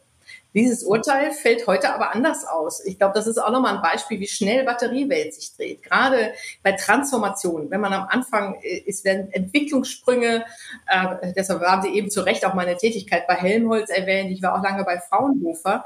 Äh, das ist nun mal immanent, dass man äh, äh in manchen Teilen geht die Forschung schneller voran, als wir das erhofft haben. In anderen ähm, äh, gestaltet es sich zäher, als wir befürchtet haben. Heute würde ich sagen, LFP spielt definitiv eine Rolle, insbesondere bei kostengünstigeren Volumenmodellen auch. Und ähm, äh, der Aufbau einer Recyclinginfrastruktur dafür ist jedoch herausfordernd, weil natürlich vor, ähm, vor allem das Recycling einer LFP-Batterie wirtschaftlich nicht so lukrativ ist, wie zum Beispiel das Recycling einer Lithium-Nickel-Mangat-Kobalt-Batterie. So, das liegt an den geringen Mengen von LFP-Batterien, die wir haben, aber auch an dem geringen monetären Wert der Metalle und an den hohen Kosten der Recyclingverfahren. Und deshalb ist auch das ein Punkt, finde ich, der ganz spannend ist, jetzt weiter zu beobachten. Und da setze ich auf den Markt. Äh, alles, was dann ähm, am Ende des Tages wirtschaftlich ist, wird sich auch durchsetzen können oder der Markt wird es auch verwerfen. Und auch hier ist es nicht klug, wenn der Gesetzgeber zu restriktiv vorgehen würde. Absolut. Also ich verspreche Ihnen, Frau Müller, ich kümmere mich drum. Dann machen wir nochmal in fünf Jahren eine Fortsetzung des Podcasts und dann werden wir beide auf diese Frage schauen. So, das ist hiermit eine Zusage. Unbedingt. Sehr schön. Aber ich glaube, ich würde jetzt gerne mal so einen Haken an das Batteriethema machen, weil so ein Auto besteht ja auch künftig noch aus anderen ähm, Materialien, Stoffen. Und da würde mich interessieren, wie da so ganz grundsätzlich die, ähm, die Anstrengungen und auch die Möglichkeiten zu einem erhöhten Sekundärrohstoffeinsatz aussehen. Also ich meine, bei den Metallen, ähm, ja, Stahl ist es relativ unproblematisch. Da gibt es ja auch schon diverse Kooperationen direkt mit den Stahlherstellern, dass man die Produktionsschrotte wieder mitnimmt, ähm, äh, wieder einsetzt in den, in, in den äh, Stahlherstellungsprozess. Aber es gibt ja auch noch andere Materialien, insbesondere Kunststoffe ist ja auch immer wieder ein Thema. Ähm, wo sehen Sie da noch Verbesserungspotenziale? Was, was, äh, was kann da noch ähm, angefasst werden? Wo, wo kann man da noch ähm, Verbesserungen erreichen oder wo sind Innovationen notwendig dafür? Also erstmal, ich kann das so sagen, absolut unterstreichen. Unser Ziel unserer Branche ist ja eine klimaneutrale Mobilität bis spätestens 2050 im Eingang mit dem Pariser Klimaschutzabkommen. Und ähm, die mit Abstand größten Umweltauswirkungen der Automobilindustrie werden durch die Nutzungsphase von Fahrzeugen verursacht. Mit dem Hochlauf alternativer Antriebstechnologien verschiebt sich jedoch der CO2-Hotspots in die Vorketten, also Materialien, Herstellung und anderes mehr. So, die Strategie der deutschen Automobilindustrie ist nun äh, natürlich die Reduktion des ökologischen Fußabdrucks insgesamt und geht weit über die Nutzungsphase des Produktes hinaus. Das ist eine echte Veränderung auch nochmal in der Betrachtung oder auch ein stärkeres Bewusstsein. Den gesamten Lebenszyklus eines Fahrzeuges von den Rohstoffen über Produktion bis zum Recycling. Und diese ganzheitliche Betrachtungsweise aller Wertschöpfungsstufen und auch der Umweltauswirkungen, das ist diese Design for Sustainability Strategie, die wir auch fahren, äh, also Automobilindustrie. Und wir sehen uns deshalb gerade bei den Sekundärrohstoffen auch genau unseren ökologischen Footprint an und überlegen, wie wir den reduzieren können. Dabei gehen wir, äh, ich sage jetzt mal, Hotspot-orientiert vor. Wir fangen mit den Rohstoffen an, der den aktuell größten ökologischen Fußabdruck in den Fahrzeugen hat. Stahl, Aluminium haben Sie bereits erwähnt, ähm, ähm, auch als Themen. Aber perspektivisch natürlich hatten wir eben schon Batterie, Batterierohstoffe und natürlich die Kunststoffe. Bei den Kunststoffen glaube ich, gibt es ähm, verschiedene Herausforderungen. Eine da ist zum Beispiel, oder vielleicht die zentrale, ist die dauerhafte Verfügbarkeit von Rezyklaten in gleichbleibend hoher Qualität, die dann wiederum auch die gesetzlichen Anforderungen, zum Beispiel nach Schadstofffreiheit, erfüllen. Denn äh, wo es geht, zum Beispiel Interieur und so weiter, werden ja heute schon ähm, Kunststoffrezyklate auch eingesetzt. Ne? Und da muss man auch jetzt wieder auch von der Regulierung aufpassen, ne? sozusagen, dass ähm, äh, weil die Frage dieser Rohstofffreiheit oder Schadstofffreiheit auch da wird in den Recyclingprozessen in den nächsten Jahren noch sehr viel dazugelernt werden. Aber am Ende des Tages geht es natürlich CO2-Neutralität für Mobilität. Das ist ja die Herausforderung und das lässt sich nur vom Anfang bis zum Ende auch denken. Es soll aber auch niemand so tun, als dass das ein einfaches Unterfangen ist. Also so. Und ähm, deshalb sind Forschung, Entwicklung, Technologieoffenheit, äh, um wirklich zu sagen, wir entscheiden uns nicht für die politisch gewollte, sondern für die beste Lösung, die sich da auch durchsetzt, auch für die ökonomischste Lösung vielleicht. Das ist, glaube ich, genau der richtige Weg. Ja, einen guten Mittelweg finden. Ne? Das ist und, und vor allen Dingen, wie gesagt, gemeinsam. Und das führt äh, tatsächlich auch schon ein bisschen zur nächsten Frage. Wie sieht es denn hier bezüglich, ähm, bezüglich äh, irgendwelche Ab gibt es Abstimmungen, Kooperat geplante Kooperationen? Sie müssen jetzt nichts Konkretes sagen, Frau Müller, aber vielleicht. Darf ich äh, nicht. äh, genau. Aber gibt es da irgendwelche geplanten Abstimmungen, Kooperationen zwischen äh, Recyclern, der Autoindustrie, vielleicht auch der, der VDA, der sich dann da äh, tatsächlich nochmal explizit einsetzt? Also wir, wir spotteln hier so ein bisschen, das ist natürlich eine kartellrechtliche Frage. Deshalb, natürlich. Äh, so. Aber es gibt natürlich zwischen den Fahrzeugherstellern und den Recyclern bilaterale Austausche. Und diese münden dann auch in viele spezifische Projekte, ähm, wie wir zum Beispiel beim Batterierecycling aktuell ja beobachten können. Ja. Darüber hinaus gibt es aber auch größere Projekte, in denen der gesamte Wertschöpfungskettenbetrachtung äh, auch erfolgt. Ein Beispiel hierfür ist diese Catena X, das ja auch von der Bundesregierung unterstützt wird. In diesem Konsortium arbeiten Unternehmen aus der Automobil-, IT-, Chemie- und Kreislaufwirtschaft zusammen, um auch gerade dieses Zusammenspiel zwischen den unterschiedlichen Wertschöpfungsketten zum Beispiel hier in diesem Fall durch den smarten Einsatz von IT voranzutreiben. Die Digitalisierung bietet ja auch nochmal enorme Einsparpotenziale, was CO2 ja auch irgendwie angeht. Und deshalb sind das Beispiele, die zeigen, dass wir natürlich ähm, hier auch wirklich engagiert vorankommen. Ja, das ist ja genau das Thema äh, Kreislaufwirtschaft. Ähm, wir bewegen uns im Kreis, dann muss man natürlich auch die Produktion und äh, alle Ebenen äh, des Lebenszyklus und äh, der, der Verwendung der Materialien äh, berücksichtigen. Ich habe hier nochmal einen Punkt aufgeschrieben, der, der da auch äh, aus meiner Sicht ganz interessant ist. Ähm, es kommen ja auch so neuartige Materialien wie CFK im, im, auch im Automobilbau verstärkt zum Einsatz. Und aus anderen Bereichen hört man ja verstärkt, dass es da noch Probleme gibt. Insbesondere bei Windkraftanlagen sind die äh, CFK-Bestandteile das große Problem für die, für die Entsorgung. Wie sehen da die Verwertungsmöglichkeiten aus Ihrer Sicht aus in der Automobilindustrie? Dieser Einsatz dieser Materialien haben natürlich einen Grund, das ist Gewichtseinsparung. Ähm, wenn Sie an die Elektrofahrzeuge mit ihren auch noch schweren Batterien denken, ist Leichtbau natürlich eines der Schlüsselthemen, zum Beispiel zur Erhöhung der Reichweiten. Je mehr Gewicht das Fahrzeug hat, desto geringer ist die Reichweite bei der Elektromobilität. Relativ einfacher Grundsatz oder umgekehrt. Durch den Einsatz von CFK und die damit erfolgte Gewichtsreduktion kann eine gewisse Reichweite auch mit einer kleineren Batterie erreicht werden. Das ist ja übrigens sowieso spannend. Die meisten überschätzen ja ihren Fahrbedarf. Ne? Und äh, äh deshalb haben wir hunderte von Kilometern Erwartungen. Dabei man fährt ja eigentlich viel, viel, viel kürzer. Deshalb ist die Frage, hier ein gutes Gewicht zu finden, äh, im wahrsten Sinne des Wortes, ne? Leichtbau als ein, eine Chance, ähm, ähm, äh, Reichweitensteigerung auch zu machen, extrem wichtig. Und da die Batterie ja auch ihren ökologischen Fußabdruck hat, ähm, in Rohstoff, Energie und Wasserverbrauch, kann der Einsatz von CFK einen positiven Effekt auf die Nutzungsphase und die Gesamtbilanz des Fahrzeuges natürlich haben. Und äh, da aber wiederum die Produktionsprozesse des CFK noch energie- und kostenintensiv sind, wird das CFK aktuell, glaube ich, noch sehr sparsam eingesetzt. Zum Beispiel heute auch im Premium-Bereich mit einer relativ kleinen Stückzahl oder sowas.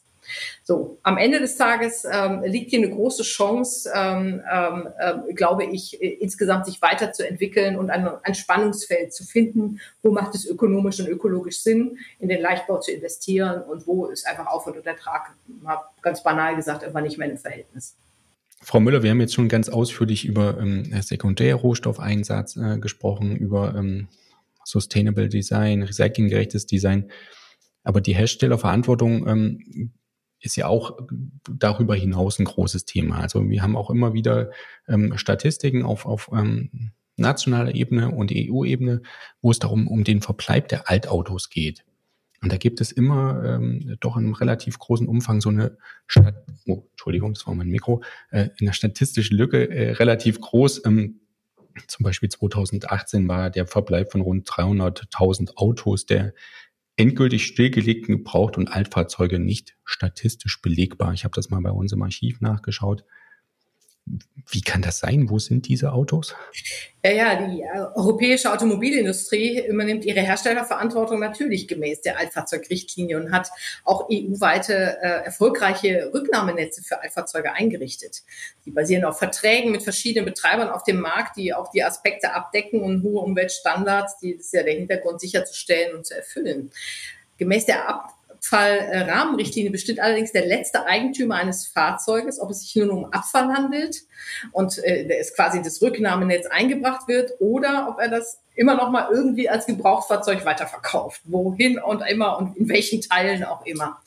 Und aufgrund der fehlenden behördlichen Durchsetzung der, des Verwertungsnachweises reißt an diesem Punkt oft das Altfahrzeugs äh, oder der Prozess ab und die Information auch über den Verbleib des Altfahrzeuges. Werden sie ordnungsgemäß jedoch ohne Verwertungsnachweis entsorgt oder gelangen sie gar nicht erst in einen funktionierenden Gebrauchtwagenmarkt halt hinein? Und äh, erschwerend kommt auch nochmal hinzu, dass der Export statistisch gar nicht vollständig erfasst wird. Und so sind alle vermeintlichen Zahlen über den Export von Altfahrzeugen wirklich mit Vorsicht zu betrachten. So, und jetzt aber die illegalen Praktiken zu unterbinden, und darüber handeln, reden wir meistens, wenn wir über das Problem sprechen, glaube ich, darf es aus unserer Sicht die endgültige Abmeldung eines Fahrzeuges zum Zweckes der Verwertung nur durch verpflichtende Vorlage eines Verwertungsnachweises erfolgen. Ähm, ich glaube, dass das, ähm, ähm, und dann muss man halt sagen, dass ja wahrscheinlich nur behördlich zugelassene und abfallrechtliche genehmigte Demontagebetriebe auch berechtigt sind, diesen Ver Verwertungsnachweis auch wirklich auszustellen. Ähm, so, da kann man jetzt noch ganz viel drum herum reden, wie man natürlich eine nicht bürokratische, aber trotzdem halt einen auch den Ansprüchen gerecht werdenden Prozess da letztendlich ähm, äh, auch aufsetzt. Kommt es zum Export von Gebrauchsfahrzeugen, finde ich, dann sollten die Zollbehörden beim außereuropäischen Handel die Ausfuhr von potenziell umweltgefährdenden Gebrauchtwagen auch stoppen können. Äh, und ich glaube, dazu sollte den Behörden ein Kriterienkatalog als Entscheidungshilfe zur Verfügung gestellt werden. Das sogenannte Schweizer Modell könnte hier als Vorbild dienen. Das hat sich diesen Fragen schon ein bisschen angelegt. Frau Müller, ähm, wir würden noch ganz gerne auch noch ähm auch nochmal so ein bisschen auf die Entwicklung, Perspektive in der Autoindustrie, Automobilindustrie, ein bisschen mal gucken, was, was kommt, äh, was kommt in Zukunft. Ähm, die Transformation der Automobilbranche ist ja ein ganz, ganz großes Thema und auch ganz wichtig. Wir haben unterschiedlichste Arten von Antrieben. Aber was ist denn die, tatsächlich die größte Herausforderung und wie könnten diese bewerkstelligt werden? Das, äh, die können sich jetzt sozusagen auch wegbewegen von der Abfallbranche.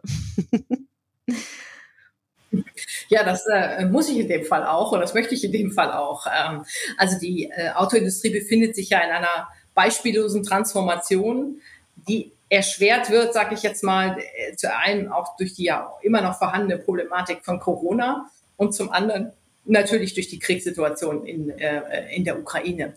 Aber wenn wir uns mal nur auf die Transformation jetzt auch konzentrieren. Es geht ja um die Digitalisierung des Verkehrs, es geht um den Hochlauf der Elektromobilität und insgesamt um unser Ziel, einen klimaneutralen Verkehr bis spätestens 2050. Und wir als Industrie wollen da vorangehen und Innovationen auch liefern. Und so investieren wir allein bis 2026 äh, jetzt mehr als 220 Milliarden Euro in Elektromobilität inklusive Batterietechnik, in Recyclingfragen, in die Digitalisierung und in andere Forschungsfelder. Und damit investiert die deutsche Automobil in diesem Zeitraum rechnerisch mehr als 44 Milliarden Euro pro Jahr. Ich will das nur mal einordnen. Das ist mehr als die Bundeshaushalte für Wirtschaft und Energie, für Bildung, Forschung inklusive Raumfahrt und für die internationale Zusammenarbeit. Das zeigt also, was für eine gewaltige Summe hier auch privatwirtschaftlich auch aufgebracht wird, um diese Transformation erfolgreich zu gestalten. Also, äh, und das ist eine Reform, die im Prinzip fast zu einer, einer ja, nicht mehr einer Weiterentwicklung, sondern schon einer Revolution eigentlich auch einhergeht, ähm, äh, die wir dort angehen. Und das erfordert natürlich von allen Beteiligten, dass man nicht nur auch über Ziele spricht und immer neue Ziele, sondern auch ganz konkret über die Herausforderungen so einer Transformation. Und das fängt bei den Herausforderungen für die Mitarbeiter an. Das muss in Zusammenhang gesetzt werden, auch mit einer globalen Perspektive, in der die Autoindustrie auch steht. Und halt äh, aktuell zum Beispiel auch mit der Frage der Verfügbarkeit einfach von Rohstoffen, die wir äh, auch brauchen. Und die Mobilität von morgen erwächst aus Innovationen und nicht aus ähm, dem Wissen heute, wie in 15 Jahren die Welt äh, perfekt ist oder aussieht, glaube ich. Und diese Kraft äh, der Innovation, die müssen wir wieder ein bisschen stärker auch zulassen können. Die Autoindustrie, wie gesagt, bringt da viel mit. Wir sind Patentweltmeister und anderes mehr. Ähm, ähm, ähm aber wir, wir alle überleben täglich auch Überraschungen halt durch ähm, die Offenheit, Neues auch zuzulassen. Und das ist gut so. Das ist am Ende des Tages eine gute Nachricht für den Verbraucher, äh, denn für den kommen damit die besten Lösungen raus. Innovationen sind ja auch ein ganz großes Thema. Ähm, wir haben es vorhin schon mal angesprochen, Digitalisierung. Ähm, Innovation gibt es auch ganz viel, wenn es darum geht, ähm, wie ich zum Beispiel mit meinem äh, Smartphone äh, mit dem Auto vernetzt bin, äh, die verschiedenen Möglichkeiten, ist es nicht eigentlich sogar fast so, dass so ein Auto immer mehr zum Elektrogerät wird? Ähm, Elektrogerät mit diversen Batterien äh, an verschiedenen Stellen vielleicht sogar. Ähm, sollte man dann nicht auch dementsprechend die, die Gesetze anpassen, miteinander verknüpfen? Also wir haben jetzt eine Batterieverordnung demnächst, es gibt eine Altfahrzeugverordnung, es gibt äh, ähm, eine E-Schrott-Richtlinie. Ähm, das hängt ja alles irgendwie miteinander zusammen. Naja, zumindest äh, von die Politik erwartet von Unternehmen systemisches Denken und sollte es dann selber auch tun, wenn ich das mal fröhlich formulieren darf. Nämlich die, die Interdependenzen zwischen manchem Gesetz erschließen sich auch jetzt nicht immer äh, und sofort. Aber ähm, ähm, nochmal dieses Plädoyer, wirklich auch die Innovationen zuzulassen, führt am Ende des Tages auch wirklich zu den auch, glaube ich, zu einem wirtschaftlichen Optimum. Denn wir wollen, dass ja auch das, was wir hier tun, zu einem Wachstumsmotor wird, ähm, ähm, dass wir uns dem Klimaschutz verpflichtet fühlen. Und dann ist das ja ein Modell, ein Erfolgsmodell, was auch andere Regionen der Welt auch übernehmen können. Ähm, das ist ja das Entscheidende, dass wir hier das, was wir hier machen, ähm, halt auch weltweite Lösungen ähm, äh, anbieten kann, wie das auch in anderen Bereichen ja erfolgreich gelungen ist. Ob das Auto in Zukunft nur noch das Smartphone auf Rädern ist, das ist ja so ein bisschen da auch bei Ihnen angeklungen. Also ich glaube, angeklungen. Ich glaube, erstens ist es richtig, Branchengrenzen verwischen. Das Auto ist natürlich eine Datensammelquelle, alleine durch seine Umfeldbewegung und so weiter. Und die Digitalisierung bietet da tolle Chancen, sowohl was CO2-Einsparpotenzial äh, angeht, Optimierung Richtung autonomes Fahren auch gedacht äh, äh und vieles andere mehr aber auch natürlich für den Nutzer selber enorme Vorteile einfach in der, in der Zusatznutzung äh, über digitale Technologien. Gleichzeitig würde ich aber mal die These ausstellen, dass die ähm, Automobil Nutzer gleichzeitig auch sicher mit dem höchsten Komfort und äh, mit anderen Punkten auch noch unterwegs sein wollen. Also jetzt zu sagen, Hauptsache es bewegt sich und ansonsten ist mir nur der Computer wichtig das ist, glaube ich, zumindest für bestimmte Märkte eine Sichtweise, die ich auch nicht teilen würde. Und da ist es vielleicht anders, wenn Sie so einen wachsenden Markt haben wie in China, ne, wo das erste Auto sozusagen überhaupt äh, für viele die Realität ist und ein Markt wie in Europa, wo wir uns der Notwendigkeit und der Qualität, des Qualitätsbewusstseins auch schon vielleicht anders bewusst sind oder so. Und so ist halt jedes Land in seinem Entwicklungszyklus. Ähm, und ähm, ähm, wie gesagt, insgesamt muss da Offenheit zwischen den verschiedenen Branchen und Sektoren auch bestehen. Auf jeden Fall ist aber klar, die Digitalisierung ist eine Riesenchance, sowohl für den Nutzer als auch für das ganze CO2-Thema, Prozesse zu optimieren. Definitiv. Ähm, Innovation. Es gab vor ein paar Jahren diese unglaubliche Innovation des Carsharings. Also nicht mehr haben, sondern teilen. Dann kamen auch diese ganzen, ja, ja, genau, äh, genau, wo man dann, äh, also ich muss auch gestehen, ich habe das am Anfang dann auch noch mitgemacht. Äh, ich bin aber dann nicht mehr S-Bahn gefahren, betrunken, nee, betrunken mich auch nicht Auto gefahren, Entschuldigung.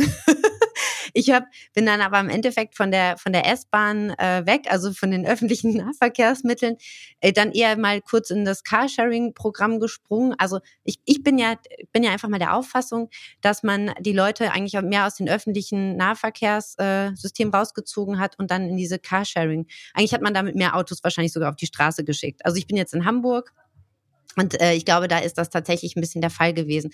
Und ich muss auch gestehen, eigentlich war es auch mal ein bisschen ekelhaft. Der letzte hat davor drin geraucht oder irgendwas gegessen und war bei McDonalds. ähm, jetzt, jetzt haben Sie ganz viel über meine eigene Einschätzung wahrscheinlich schon durchhören können, was ich so ein bisschen davon halte. Ganz sicher ist es generell toll, weil es auch zur Abfallvermeidung führt, weil ich ja weniger produzieren muss und, und, und. Was halten Sie von solchen, solchen Ideen? Dürfen wir Sie das überhaupt fragen, Frau Müller? Nicht, dass wir da, nicht, dass wir da jetzt irgendjemanden in Ihrem Verband. Äh, ja, sicher, auf jeden Fall, natürlich. Ich meine, Nein, nein, nein, nein. Also wir befassen uns in der Hauptsache nicht nur mit der Frage, äh, wie ist das Auto der Zukunft, sondern wie ist die Mobilität der Zukunft. Und die ist äh, einfach viel diverser und vielfältiger. Und manchmal wird aus der Einzelmeinung Empirie manchmal aber auch nicht, wenn ich das mal so höflich äh, sagen darf. Es hängt zum Beispiel damit zusammen, leben Sie in der Stadt oder auf dem Land. Ähm, äh, wir neigen dazu, ähm, äh, Berlin, Prenzlauer Berg äh, für das Role Model für die gesamte Bundesrepublik zu halten, sehen aber nicht, dass in Nordhausen in Thüringen vielleicht andere Themen und Bedarfe sind. Und so wird es und dafür werbe ich. Es wird, wir werden hoffentlich die Kraft haben, adäquate Lösungen für unterschiedliche Sachverhalte zu entwickeln. Immer auf der Basis halt des Anspruchs CO2-Neutralität, Optimierung von Prozessen. Aber das heißt ganz konkret, für ländliche Räume wird es andere Lösungen geben als für städtische Räume. Äh, die Nutzung und die Anschlussfähigkeit der Verkehrsträger untereinander ist ein Riesenthema. Wir werden von der Straße nur auf die Schiene verlagern, wenn das Schienennetz äh, äh, gut ist. So geht sowohl für Privat als auch für Logistik. Wir werden äh, die Menschen äh, zur Nutzung des öffentlichen Nahverkehrs natürlich nur bringen, wenn ein Angebot ist, was auch den Bedarfen auch entspricht. Deshalb habe ich eben das autonome Fahren äh, ähm, äh, zum Beispiel ins Spiel gebracht. Ich bin ein super Fan des autonomen Fahrens, zum Beispiel gerade nicht nur für Großstädte, also dieses Raum, ich werde morgens abgeholt, zur Arbeit gefahren, das Auto fährt dann irgendwie zum Tanken, äh, zum Laden in dem Fall oder sonst was, sondern gerade für ländliche Regionen, da ist der Nahverkehr oft nicht flächendeckend. Kommunen können überhaupt kein adäquates Angebot machen. Da kommen die Menschen nicht ohne eigenes Auto zum Einkaufen, zur Schule äh, äh, oder, oder, oder Dinge, die für Städter total normal sind, weil sie ein Angebot haben. Welche Chance liegt hier zum Beispiel in Shuttle-System on Demand? Äh, dass man sagen kann, zum Einkaufen ähm, äh, oder zum Arzt komme ich mit so einem Shuttle-System kleiner sechs oder acht Sitzer, ne, muss gar nicht ein großer Gelenkbus fahren, optimiert, unheimlich. Oder halt die Jugendlichen nach der Party am Wochenende abends nach Hause. Keiner muss selber fahren, die setzen sich in unseren Shuttle und werden nach Hause gebracht. Das meine ich mir. Wir müssen einfach offen und kreativ. Und nicht alles, was machbar ist, wird auch ein Geschäftsmodell sein. Aber äh, äh, diese, diese Chancen zu, zu durchdenken und zu überleben und dann die Kraft zu haben, zu haben, wir haben im, im Prinzip so ein, ein Bausteinkasten, ein Puzzle und aus der heraus muss die optimale Mobilitätslösung gefunden werden. Städte, die ein zu viel an Verkehren natürlich auch haben, brauchen andere Lösungen als Menschen, die in ländlichen Räumen ähm, einfach wohnen. Und was ich so ein bisschen beklage, ist, dass die, die Mobilitätsdiskussion so ideologisch geführt wird, so schwarz-weiß. Das ist sie nicht. Sie hat ganz viele Schattierungen von Grau. Ähm, und wir werden ja auch die Menschen nur dazu bewegen, ihr Mobilitätsverhalten zu ändern, wenn wir auf ihre Lebenssituation auch eingehen. Das ist mir wichtig, dass wir ne, sie fordern, aber ihnen auch wirkliche Angebote machen, die nicht weit weg sind von ihrer Lebensrealität. Ähm, äh, so. Wer ihnen praktische Angebote machen wird, sehen, dass die Menschen sich dann ganz schnell optimal auf solche Situationen auch einstellen. Definitiv. Also ich kann, kann auch nur sagen, meine Tochter ist ein großer Fan ihres E-Rollers, weil man sie nicht, weil man nicht hört, wann sie nach Hause kommt. er ist schön leise. Ich glaube, da sollte ich irgendwie so einen Ton als Mutter doch adäquate andere Systeme einfallen lassen. Na klar, ich kann ja, ich kann ihr Telefon orten. Keine Sorge. ähm, meine ist 15, ich weiß, wovon Sie reden. ja, genau, meine, meine, meine ist jetzt 16. Gut, äh, Tom, du darfst die nächste Frage stellen. ja, ich würde tatsächlich mal mit Blick auf die Uhr oh. ähm, vorschlagen, dass wir vielleicht äh, zum Ende kommen. Aber wir holen das es ja in fünf Julia, Jahren Du nach. hast noch eine Frage, die du unbedingt noch stellen möchtest. Ich habe noch, so, ich hätte noch so ja, viele ja, Fragen an Frau Müller. Ich, ich hätte noch so viele Fragen, aber wir holen es ja in fünf Jahren nach. Spätestens, Frau Müller. Frau Müller, die letzte Frage darf ich noch stellen. Ähm, was denken Sie über das 15 Millionen Ziel bis 2030? 2030 ist ja sowieso anscheinend eine faszinierende Zahl, die hatten wir ja vorhin auch schon mal ganz kurz. Aber es ist wirklich realistisch, 15 Millionen E-Autos bis 2030 äh, auf die Straße zu bringen? Ja, ich glaube, dass die Marke von 15 Millionen Elektroautos bis 2030 durchaus wirklich ambitioniert ist. Denn das bedeutet, das müssen wir uns vor Augen führen, dass ab diesem Jahr an im Prinzip jedes zweite verkaufte Auto elektrisch sein muss. Ähm, und da müssen wir natürlich ähm, insbesondere an die Verbraucherinnen und Verbraucher auch denken, die einfach mitgenommen werden müssen ja in diese Entwicklung. Und jetzt ist, glaube ich, auch gefordert, nicht nur zu sagen, die Autoindustrie muss die Autos bauen. Das sehe ich in Anführungszeichen noch als ähm, äh, als die geringste Herausforderung ab, wenn man mal von den aktuellen Themen, die sich aus Rohstoffknappheiten und anderem irgendwie ergeben hat, absieht. Also das Angebot an Autos Autos wird kommen. Aber Verbrauchervertrauen kommt natürlich nur, wenn am Ende des Tages zum Beispiel auch eine ausreichend ausgebaute Ladeinfrastruktur ist. Ähm, äh, das heißt, nur wenn ich äh, als Verbraucher das Gefühl habe, entsprechend meinen Bedarf an jedem Ort und zu jeder Zeit auch den Ladebedarf zu erfüllen.